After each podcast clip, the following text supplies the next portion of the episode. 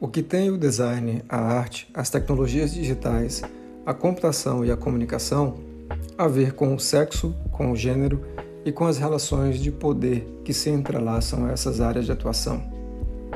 Para responder essa pergunta, gostaria de lhe propor um pequeno exercício. Se lhe for possível, pegue uma blusa, dessas de botão que a gente costuma chamar de camisa social. Aliás, uma não, duas, uma feminina e uma masculina. Podem ser blusas do seu pai, da sua mãe, sua mesmo, de irmãos e irmãs, primas e primos, tios e tias.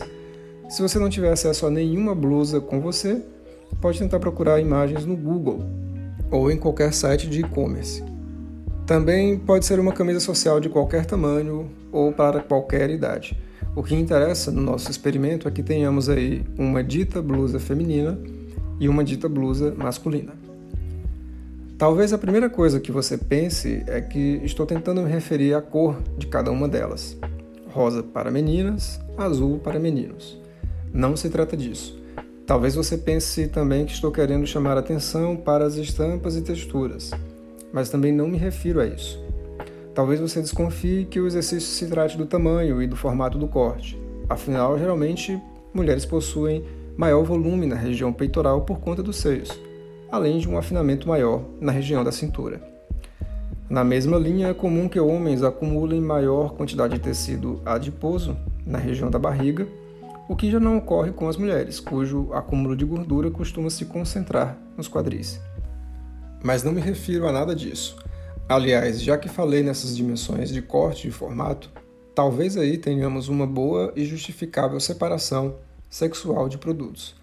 E isso talvez nem tenho tanta certeza assim. Produtos deveriam corresponder e se adequar aos corpos, não o contrário, certo? Portanto, nada mais justo que mulheres e homens possam ter roupas de formatos distintos para que melhor se lhes adequem aos seus corpos. Mas preste atenção à ênfase, é interessante que possam, não que devam. Uma possibilidade é muito diferente de uma necessidade ou uma obrigatoriedade. Se você conseguiu pegar as duas blusas, ou pelo menos pesquisou as imagens, guarda um pouco aí. Vai analisando e vendo as diferenças entre umas e outras. Depois eu volto a elas.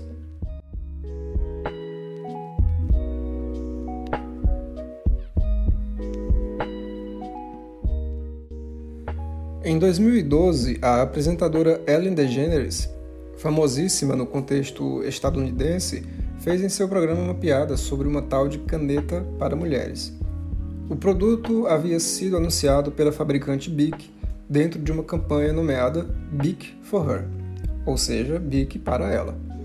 Sendo uma ótima comediante e atriz, Ellen escracha em quatro minutos as possíveis razões pelas quais uma caneta deveria ser especialmente designada para as mulheres, e não para os gêneros em geral. O link para o vídeo você encontra na descrição do áudio vai lá assistir e depois você volta para cá. Eu consigo entender a necessidade de produtos diferentes para sexos diferentes por diversas razões, como os cortes da blusa que mencionei há pouco, ou ainda calças, por conta das dimensões de quadris e nádegas. Saindo um pouco do território do corpo e da moda, temos como outro exemplo possível os selins de bicicleta, que em geral precisam de formatos diferentes para homens e mulheres. Não tanto por conta da genitália, como se pode imaginar, nem pelo acúmulo de gordura nos culoides, mas por conta dos ossos do quadril, que são pressionados de maneira diferente. E, eventualmente, claro, tratamentos de saúde envolvem atenções específicas a depender do sexo e da idade da pessoa, especialmente quando falamos de hormônios e vitaminas, por exemplo. Mas nenhuma dessas especificidades deveria ser motivo para reforçar discriminações. Não consigo ver uma razão clara pela qual deveríamos ter uma caneta especialmente voltada para as mulheres, quando a grande importância delas é o que e como elas escrevem, e não a sua aparência. Não é uma caneta de doutor que faz uma receita ser melhor compreendida. Pelo que se sabe, o máximo de diferença entre mãos masculinas e femininas está no tamanho, o que gera, claro, questões ergonômicas, a depender do produto que é manuseado. Mas também, pelo que se sabe, é possível que alguns homens tenham mãos pequenas e algumas mulheres mãos grandes. Infelizmente, essa divisão por motivos espúrios ocorre o tempo todo. Nem sempre me fica claro o porquê de, no supermercado, a gente ter uma classificação de produtos de higiene e beleza a depender do gênero. Separação essa, aliás, geralmente matizada por várias tonalidades de azul e rosa. Tirando alguns produtos bem específicos que lidam com os detalhes de cada corpo, algumas divisões mercadológicas não fazem muito sentido. Se essa separação for válida para os produtos como shampoos e sabonetes, por que não efetivá-la em outras seções? Por que não temos uma seção de biscoito para eles e bolachas para elas? Essa pergunta que acabo de fazer, se não ficou claro, é bom que eu esclareça. Ela contém glúten e muita ironia. Não faz muito sentido pensar que um pedaço de carne, uma massa ou um arroz sejam discriminados a depender do sexo da pessoa. Mas se você reparar bem, é exatamente isso que acontece. Temos desde iogurte até bolachas, sim, destinadas a públicos específicos. E às vezes os critérios de definição desses públicos levam fortemente o gênero em consideração. Sabe aquele biscoito de baixa caloria anunciado por uma atriz magérrima? Ele tem um alvo muito claro. Sabe aquela cerveja que se associa a imagens de homens fortes e barbudos? Ela também tem um público específico. Sabe aquela outra cerveja que usa imagens de mulheres apenas de biquíni? Então. Existem, claro, outras tantas coisas, como os já citados produtos de higiene e também os produtos de automutilação, quer dizer, as lâminas de raspar pelos. Isso nos leva a todo um conjunto de questionamentos que Ellen DeGeneres nos faz a respeito da Bic for Her. Por que é necessário existir uma caneta especificamente para mulheres? É também necessário haver uma gilete para homens e outra para mulher? Aliás, essa necessidade é realmente uma necessidade? A publicidade, o marketing e o design estão à frente no campo de batalha que apenas aumenta essas divisões sexistas ou que poderia diminuir, dependendo de como a gente atua.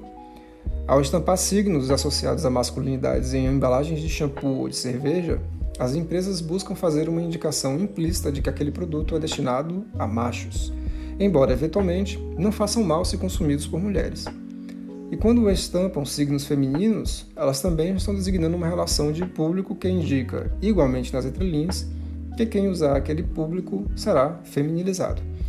E a figura feminina em nossa sociedade, infelizmente, está sempre num patamar de consideração inferior, mesmo que seja ela a gerar a vida.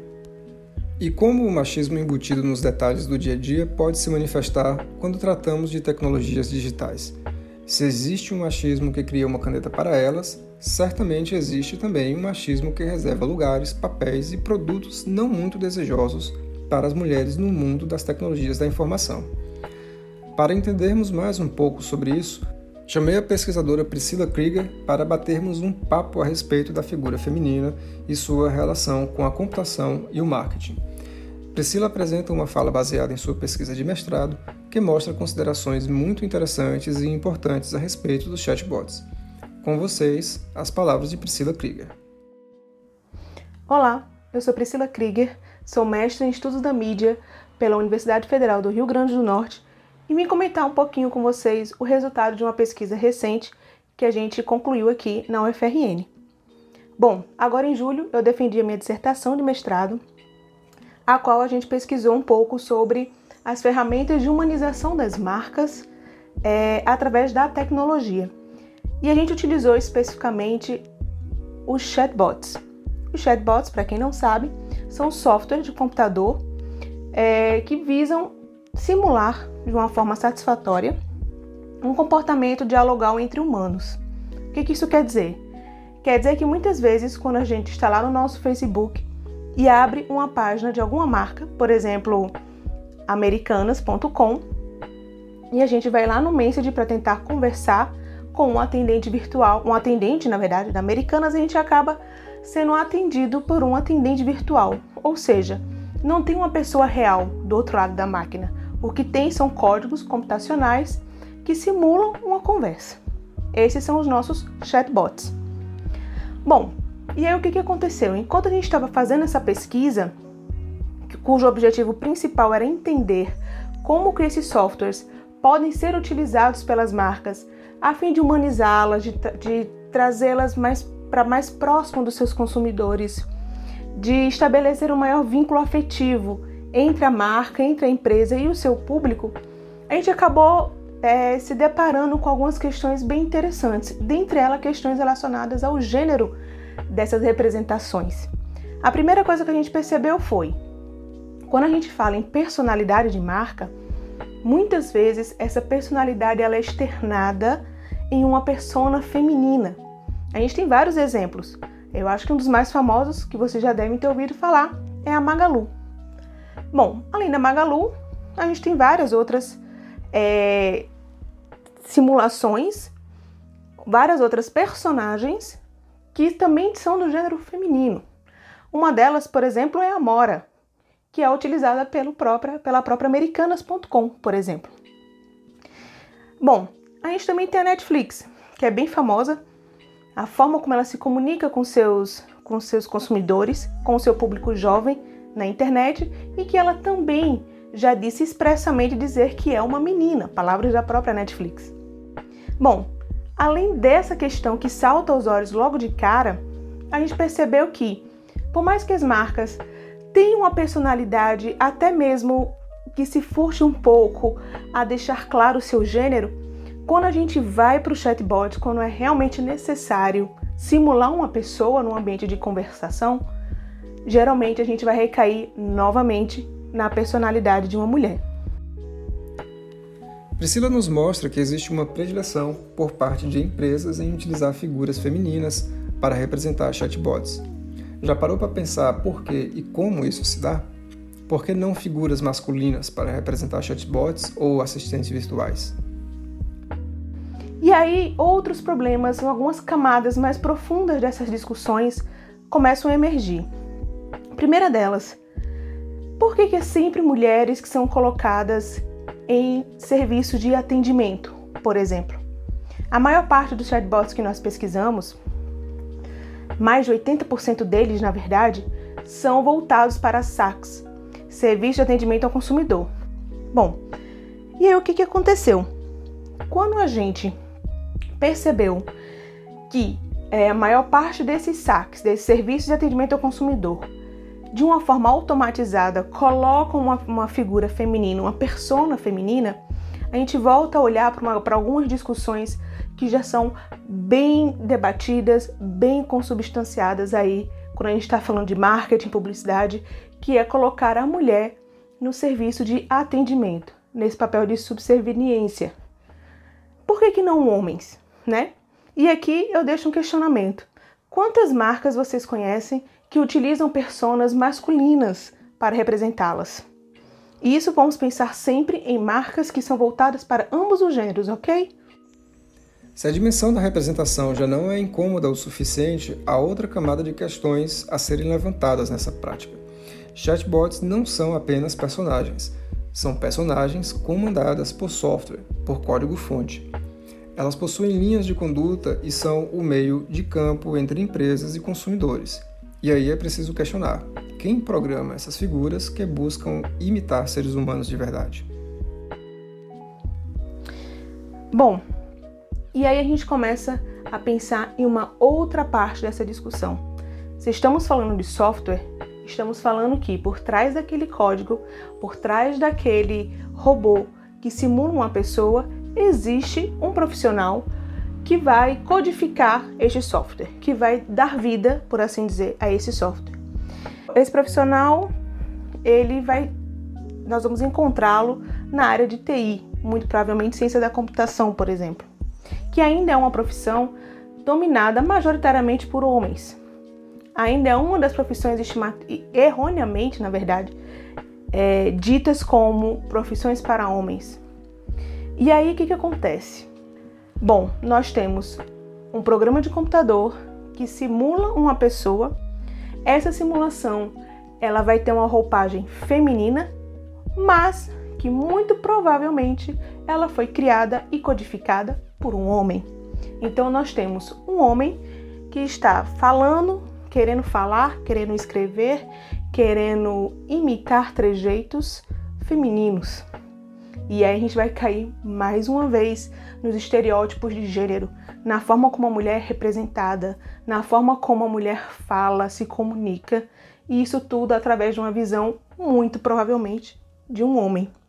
Por quê? Porque, como foi dito, é uma profissão ainda muito dominada no mercado masculino.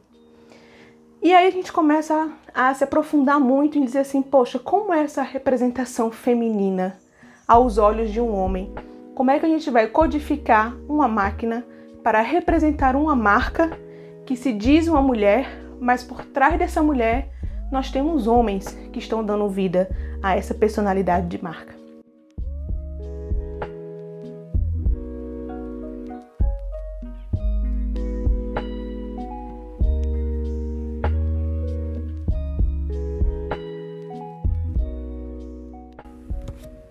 Aqui eu gostaria de lhe propor mais um exercício, mas não guarda as blusas ainda não, continua com elas. Queria que você parasse para pensar sobre grandes nomes femininos no mundo da computação. Grandes desenvolvedoras, grandes líderes, algo assim. Pause um pouco e pense a respeito. Talvez você tenha se lembrado de Ada Lovelace, considerada a primeira pessoa a ser programadora na face da Terra.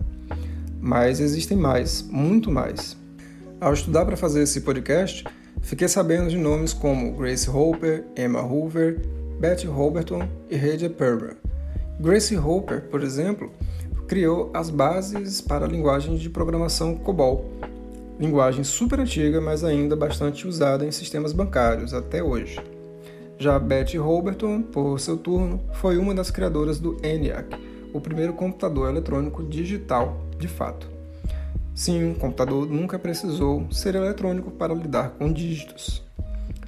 Também, quando olhamos a história do design, majoritariamente encontramos nomes masculinos dominando o cenário do desenho industrial.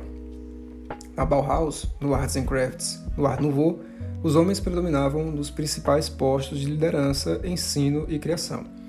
É como se desde aquele momento primordial já estivéssemos dizendo que os trabalhos que exigem racionalidade, e precisão, como o projeto e programação, são destinados aos homens, e os trabalhos que exigem intuição e sensibilidade, às mulheres. O que estou dizendo parece ser fora da realidade? Nem tanto. Na Bauhaus, as mulheres eram bem-vindas, mas as atividades que pressupunham sensibilidade, ou mais beleza, digamos, como pintura, arquitetura e escultura, eram comumente reservadas às mulheres. Já os homens seguiam pelo caminho da força, ou seja, caminho da construção em si, o pensamento de engenharia. Na descrição desse episódio você encontra o link de um texto particularmente tocante que mostra como, mesmo com boas intenções de participação e inclusão, as atitudes dos homens da Bauhaus ainda eram excludentes com as mulheres. Mas voltando à computação, perceba, quando olhamos para os grandes serviços da atualidade, quantos homens dominam o cenário?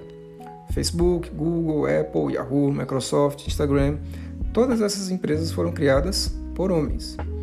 Existe, claro, um mito muito explorado nas histórias de cada uma delas a respeito do self-made man, ou seja, um homem que cria sua própria trajetória como se dependesse apenas da própria genialidade e não da colaboração de outras pessoas.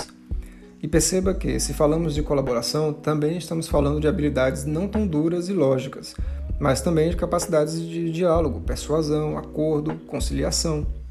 Nesse mito, repetido como um mantra, se encontra aí uma representação do homem como um herói no melhor estilo Hércules, que desenrola com maestria os doze trabalhos e vence todos os desafios, meio que na força bruta. E claro, salva a princesa do dragão. Aliás, falando em princesa, eu até gosto muito dos jogos do Mario, mas tá mais do que na hora da Nintendo desenvolver um game em que é a princesa que quebra tudo.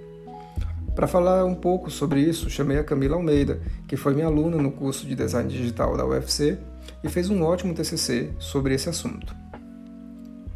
Oi, pessoal, tudo bem? Uh, como o Paulo já apresentou, meu nome é Camila Almeida, eu tenho 25 anos, cursei Design Digital pela UFC e concluí o curso em 2018. Atualmente eu moro aqui em São Paulo e atuo como UX UI designer na Loud, que é uma organização de esportes, né, esportes eletrônicos, lifestyle e criação de conteúdo relacionado a jogos, principalmente para a plataforma do YouTube. Que para mim está sendo ótimo porque uh, tô tendo a oportunidade de trabalhar com três coisas que eu gosto muito, que é design, tecnologia e jogos. Mas meu gosto por jogos não começa daí. A minha relação com esse hobby é, já é antiga, quando eu tinha uns 7, 8 anos de idade, é, eu ganhei um Mega Drive 3 do meu pai e a partir daí eu não parei mais de jogar. Tive outros consoles como Super Nintendo, PlayStation, Xbox e depois PC, mas independente da plataforma eu jogo até hoje. E quando você joga muitos jogos, você acaba conhecendo muitas histórias, muitos personagens e vivendo experiências incríveis que só quem joga entende o que eu tô falando. Uh, e uma personagem que me marcou bastante é, e que eu posso destacar aqui, com certeza é a Lara Croft. Eu venho acompanhando ela desde que me entendo por gente, joguei praticamente todos os Tomb Raider, então ela se tornou muito importante para mim. É, eu posso dizer que ela me mostrou que uma mulher também pode ser aventureira, pode sair por aí desbravando o mundo, conhecendo outras culturas, investigando, né? E consegue fazer tudo. Ela nadava, ela escalava, ela lutava, ela salvava todos ao redor dela. Ela nunca precisou ser salva, sabe? Então, para mim é uma inspiração até hoje. No entanto, como sabemos bem, personagens femininas nos games são bastante sexualizadas, seja pelo formato de seus corpos, por seus uniformes, ou seja até na abordagem da narrativa. E está mais do que na hora das mulheres deixarem de ser tão exploradas dessa forma no universo do videogame, que apesar de serem de faz de conta, possuem repercussões sérias na sociedade. É, a Lara também não escapou da sexualização do corpo feminino que existe infelizmente, em alguns jogos. Nos primeiros Tomb Raider lá em 96, 97, mesmo com os gráficos do jogo sendo aqueles bem geométricos, bem pontiagudos, ah, que não dava para ver quase nada, ela já era um sex symbol, entende? Tava lá com os seios fartos, uma blusinha apertada e atravessando os sete mares com seu shortinho curto. Porém, anos se passaram, outros jogos foram lançados e depois do reboot da franquia de 2013 para cá, né, de Tomb Raider, hoje a Lara representa bem a revolução das mulheres nos jogos. Sei que atualmente os gráficos melhoraram, melhoraram bastante e estão bem realistas, né? Mas o corpo dela tá mais natural, sabe? Sem exageros e mais parecido com um corpo normal de uma mulher. Isso mostra que as coisas estão mudando. Uh, hoje tem muito mais protagonistas mulheres, menos sexualização e mais representatividade.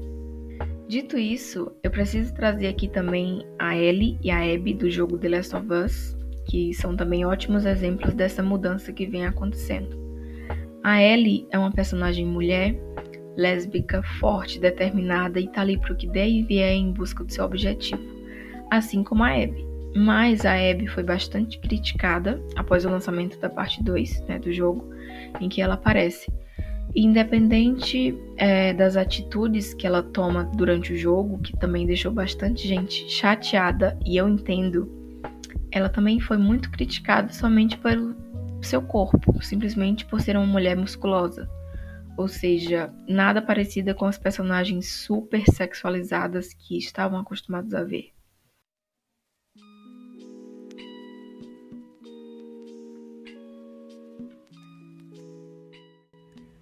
Existe um sério problema quando falamos sobre as relações entre gênero e tecnologias digitais, e esse problema não se encontra apenas na representação, no simbolismo da coisa. A relação vai além e tem a ver com as expectativas que são geradas em torno das mulheres. Você já deve saber e não concordar nem um pouco com isso, mas ainda sobrevive uma visão sexista que segrega crianças e suas brincadeiras.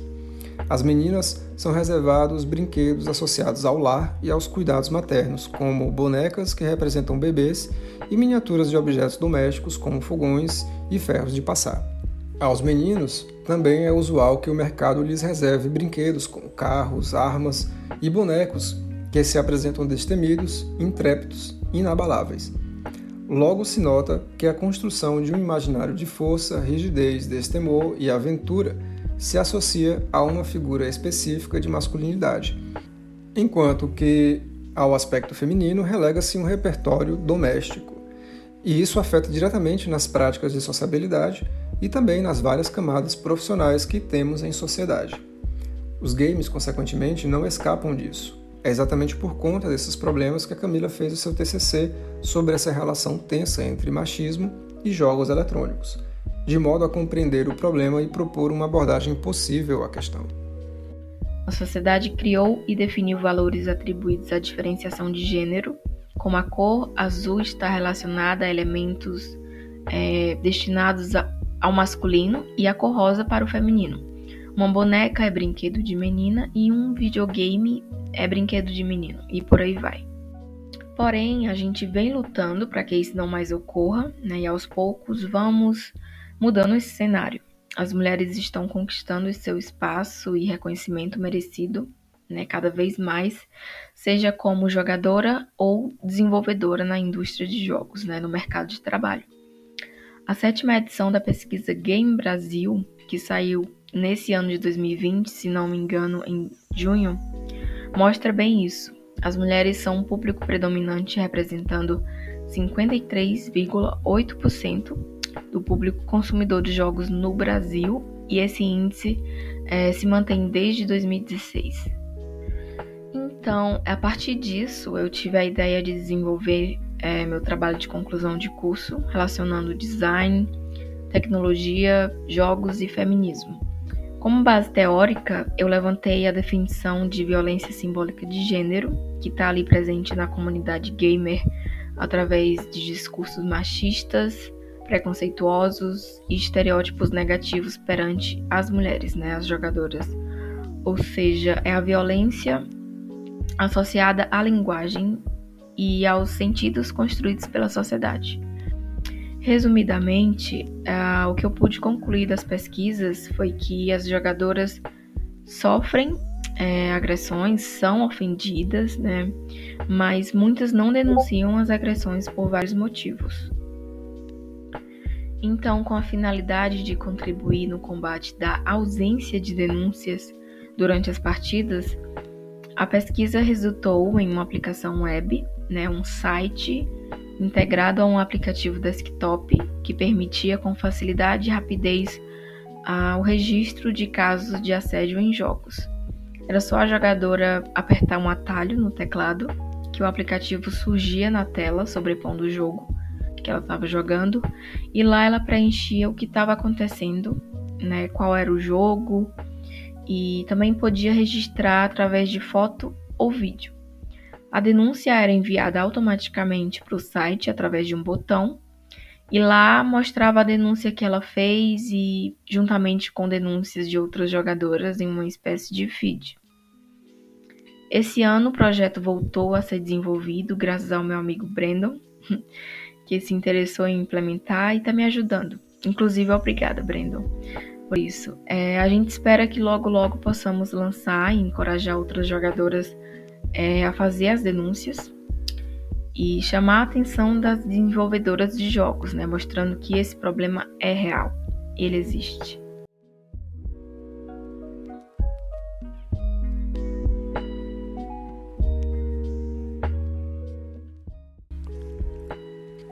Nesse contexto, as figuras do hacker, do nerd, do geek, por exemplo, também carregam um simbolismo que vão por caminhos que apresentam problemas similares. Ainda que tenham estado associadas a um imaginário depreciativo e hoje esse repertório tenha se modificado, essas figuras também operacionalizam um perfil de coragem e obstinação que, se não corresponde às dinâmicas do mundo lá fora, pelo menos corresponde às aventuras que se passam nos games, nos detalhes do mundo da eletrônica e da informática que, convenhamos, não são mundos tão simples assim e exigem conhecimentos bem específicos. Isso resulta também na criação de um estereótipo. Por muito tempo, esse personagem de nerd gamer não era representável senão por uma figura de um adolescente do sexo masculino, mesmo que essas palavras em inglês não possam flexionar pelo gênero.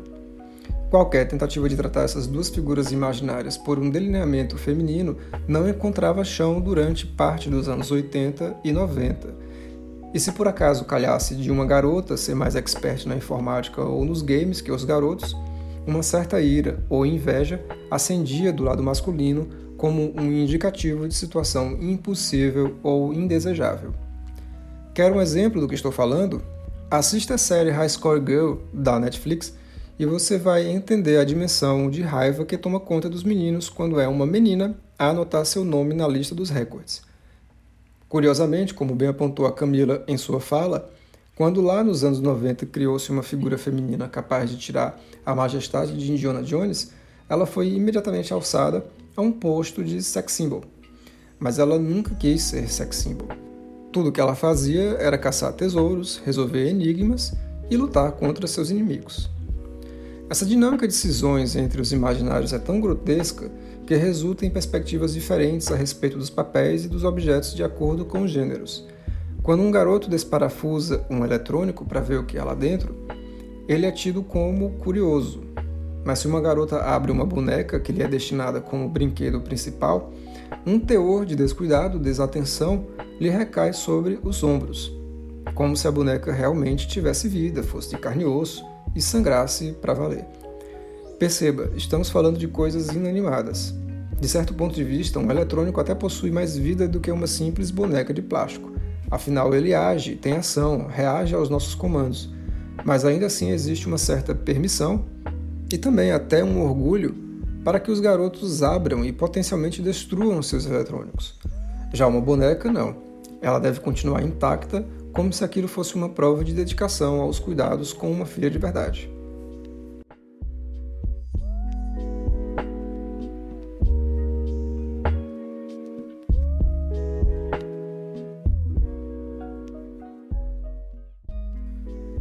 Mas afinal, de onde vem essa construção simbólica, essa divisão de papéis e de objetos?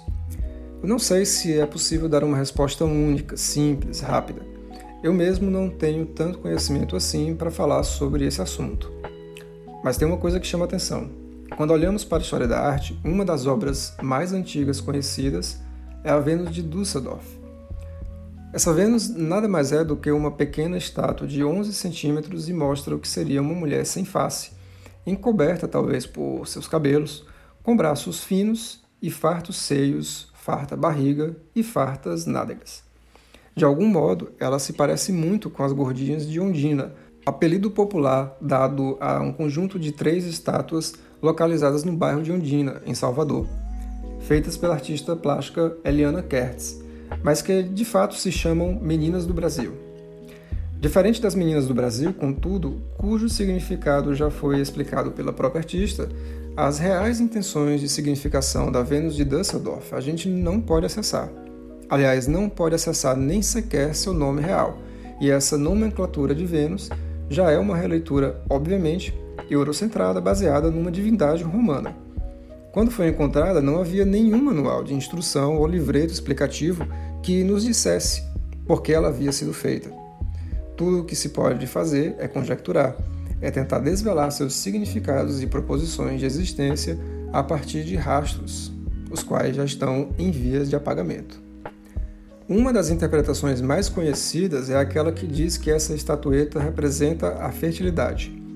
Talvez por seus seios grandes, pela barriga saliente ou pelas nádegas ressaltadas, ou ainda pelos braços excessivamente finos, o que denotaria uma falta de habilidade ou importância num cenário em que todos ou a maioria dos trabalhos era realizado pelas mãos. Nesse contexto de habilidades manuais, o que restaria à figura feminina então, senão o papel de reprodução. Também é comum que tenhamos explicações sobre a divisão sexual dos trabalhos nesses tempos primais. Os homens caçariam, as mulheres cuidariam da coleta, uma divisão em parte justificável pela suposta maior agilidade e força dos homens, de repente. Mas parece que essa explicação traz também consigo um desencaixe da mulher com a tecnologia. Perceba, a arqueologia tradicional Talvez aquela mesma representada por Indiana Jones, um covarde que atira sem avisos num homem armado apenas de espada. Essa arqueologia, em geral, trata o objeto tecnológico como uma criação masculina, sendo que a tecnologia seria aquele objeto usado fora do contexto da casa, fosse para caçar, fosse para arar a terra, quando no momento de agricultura. Mas olha que curioso, o que seriam as panelas, as fogueiras, as coisas de casa senão tecnologias também, das mais importantes, aliás. Por sinal, quando peço às minhas turmas que pensem em tecnologias que não sejam as eletrônicas, sempre pinta aquela dúvida. Uma panela ou um filtro de barro são tecnologias, professor? É o que me pergunta. Bom, a essa altura você já deve ter sua própria resposta. O que nos contam os livros de história da arte é que tínhamos o homem das cavernas, o homem do paleolítico, o homem do neolítico, como um ser destemido, virtuoso, um homem que desenvolveu as primeiras formas de arte nas pinturas rupestres e deu origem aos primeiros procedimentos técnicos. Mas e a mulher das cavernas? O que ela fazia? Bom, em primeiro lugar, que ela mal aparece nos livros, mas sabe onde ela tem algum destaque? Nas historinhas do Piteco, aquele personagem de Maurício de Souza. Nesses quadrinhos publicados junto às histórias da Turma da Mônica, Tuga é uma mulher apaixonada por Piteco e a única caça que ela realiza é a busca incessante pelo coração do seu amado. E não era para comer o coração assado. Ou seja, novamente as divisões. Ao Piteco reserva-se o mundo das aventuras, do mundo lá fora, do um amor a cada porto. A Tuga reserva-se o desejo do casamento, um sonho de um lar sempre limpo, organizado à espera do marido, que volta com o pernil de brontossauro de cada dia. Não fica difícil imaginar por que as mulheres acabaram sendo escanteadas do mundo da técnica e da tecnologia. O lado soft, macio, romantizado das relações humanas já estava reservado desde as explicações mais antigas da nossa história. E perceba que as explicações, elas criam um mundo também. O domínio doméstico, da mesma forma. Ao homem cabia o desbravamento do mundo e a construção dos edifícios e das pontes para depois, é verdade, destruir tudo com as guerras. Faça um exercício de observação. Se você já está no mercado de trabalho, observe bem quem se encontra nos postos dedicados ao desenho da interface, aos estudos de HC, às atividades de User Experience, as pesquisas de mercado. E veja também quem se encontra nas bancadas do desenvolvimento, do back-end, dos bancos de dados e das estruturas de rede. Se você não se encontra no mercado de trabalho ainda, basta observar como essa organização se dá quanto a seus colegas e docentes ao seu redor.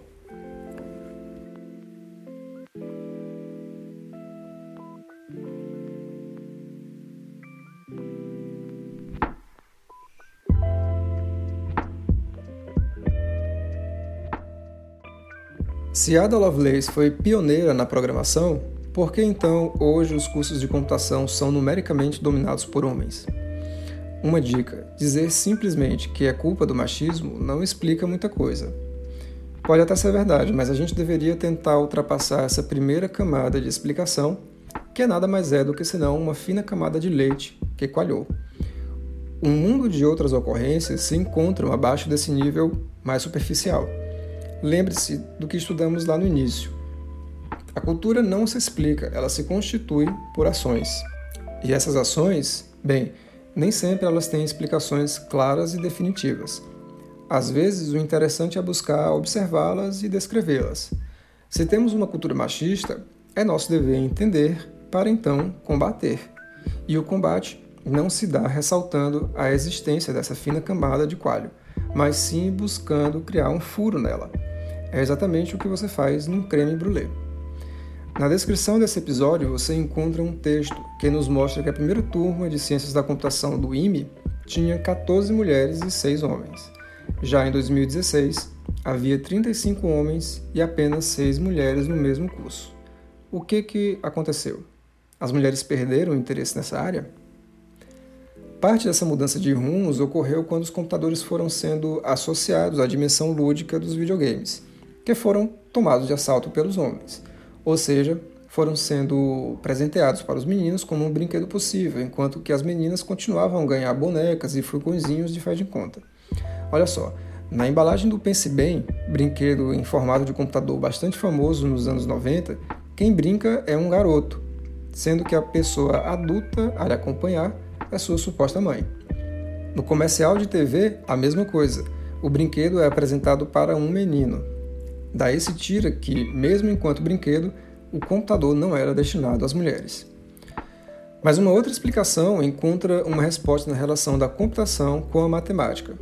Os cursos de licenciatura em matemática sempre foram uma área majoritariamente feminina, Então, essa proximidade temática e metodológica ficou ressaltada quando a computação começou a existir. Por isso que no início as mulheres ocuparam essas cadeiras com tamanha presença, porque eram exatamente quem tinham as habilidades mais apropriadas para o desenvolvimento daquela habilidade nova. O problema é que, como ressaltei ao longo de todo episódio, existe falta de incentivo para que as mulheres sigam pelos caminhos tecnológicos. Mas incentivo não é dizer vá, siga, você pode fazer.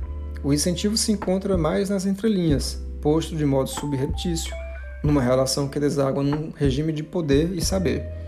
Se desde pequenas as meninas são postas em associação com as coisas do lar, com os cuidados com as outras pessoas e com as atenções de ordem do incalculável, parece natural que elas acabem seguindo por caminhos como ciências humanas e sociais, ocupando cargos de enfermagem, psicologia, serviço social e por aí vai. E perceba, natural entre aspas. Quando os meninos são incentivados a tomarem decisões frente a outras pessoas, a desbravarem o desconhecido, seja do mundo lá fora, seja dos eletrônicos abertos, eles vão se associando a um perfil que trata aquele objeto como algo que lhes é, novamente, natural. E, novamente, natural entre aspas. Só que essa naturalidade não existe. Nós estudamos isso lá atrás. Essa correlação é construída. Por fim, você pode até se perguntar: e por que, que as mulheres deveriam ocupar os cargos do mercado de tecnologia digital? Bom, novamente, não se trata simplesmente de dever ou poder, mas de assegurarmos possibilidades equânimes. Ou seja, se elas quiserem, elas ocupam. E é importante que possam ocupar cargos de liderança, de tomadas de decisão não apenas na dimensão econômica ou administrativa, mas também nos postos que decidem sobre as arquiteturas dos programas e serviços desenvolvidos. As mulheres precisam ocupar cargos igualitários aos homens porque, se não tivermos mulheres realizando, projetando e liderando a criação de produtos e serviços, o resultado dos trabalhos serão falsamente femininos. E nesse ponto eu volto à fala da Priscila, que tem uma dica muito boa de um bode 100% feminino e feminista. Bom, uma dica que eu dou para vocês. Existe uma página no Facebook chamada Beta. A Beta, como ela mesma se intitula, ela é uma robô feminista. Ela foi criada por um laboratório Nossas, do Rio de Janeiro, e ela é voltada, na verdade, ela é um push de notícias, né? Ela, o objetivo da, da Beta é notificá-los, notificar uh, mulheres e homens, mas o seu público principal é, é obviamente, é o público feminino, sobre as questões políticas que envolvem o feminismo. E a Beta, ela é toda, é, possui toda uma linguagem para este movimento social.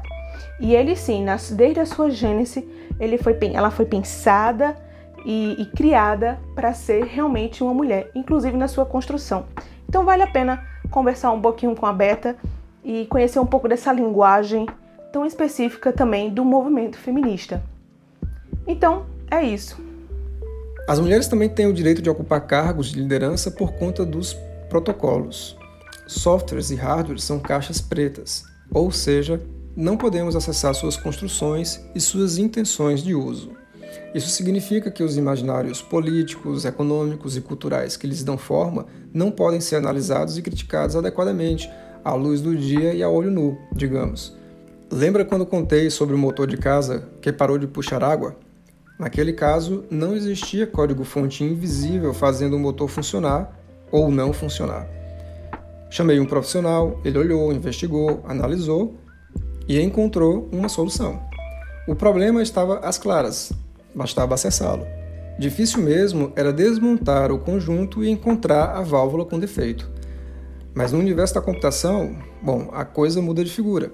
Não há válvula ou encanamento para ser averiguado. Só existem códigos e dados a serem analisados, mas, via de regra, eles são inacessíveis.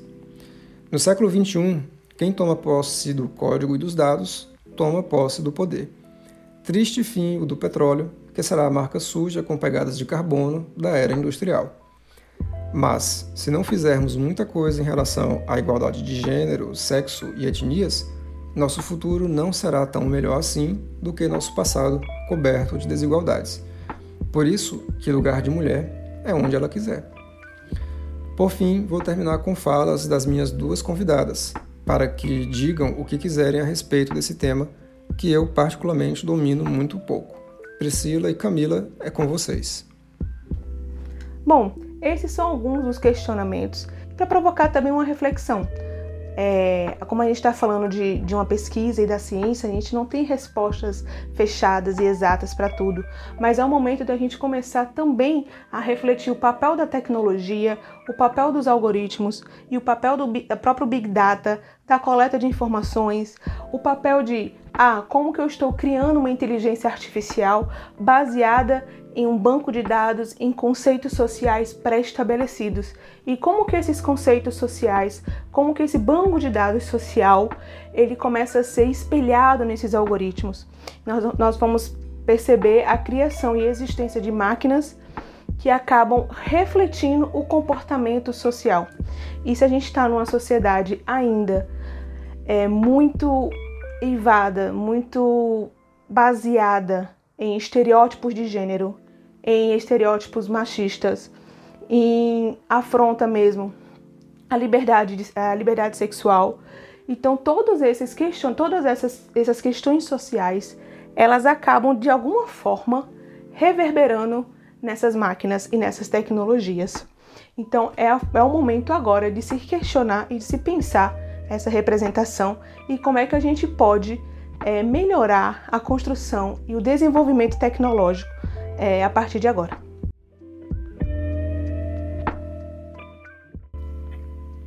Primeiramente, eu gostaria de agradecer ao convite, né? Muito obrigada, Paulo. Fiquei muito feliz em participar.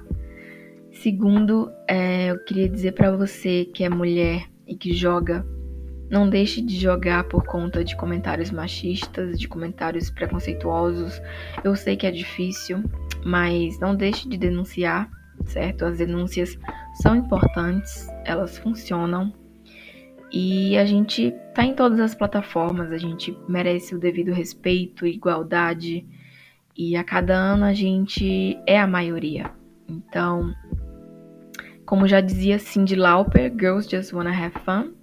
E é isso, você que é homem e que tá ouvindo esse podcast, aquela, aquela kill que eliminou você, a MVP da partida, a jogada da partida pode ter sido de uma mulher. Então é isso, cuidado.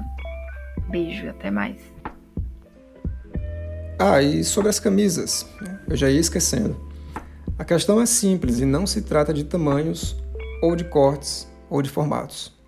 Se trata dos botões.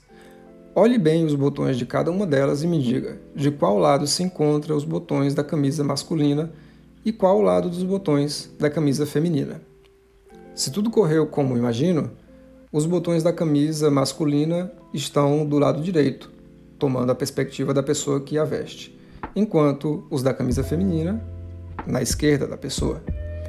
Isso quer dizer que as mulheres são mais habilidosas com a mão esquerda do que os homens? Não, não é isso. A razão para essa diferença eu não vou contar, porque você pode descobrir por si só na internet. E é uma resposta tão simples como aquela história do teclado QWERTY. Quando você descobrir, vai ficar de queixo caído ao perceber que essa mesma diferença já não ocorre com as calças e saias, por exemplo. O problema é que a divisão de lados dos botões da camisa é resultado de uma história cheia de exploração, machismo, racismo e desigualdade social, e que até hoje continua existindo nas blusas atuais, até mesmo na roupa que Ellen DeGeneres usa na personagem de sua sketch. Aposto que nem percebeu, né? Vai lá no vídeo e dá uma olhada. Esse é o podcast da disciplina Sociedade, Cultura e Tecnologia, ofertada no curso de Design Digital da Universidade Federal do Ceará, campus Quixadá. Eu sou o professor Paulo Vitor Souza e sou muito grato por ter a confiança de minhas alunas, como a Camila, para desenvolver trabalhos que toquem em delicadas questões de gênero.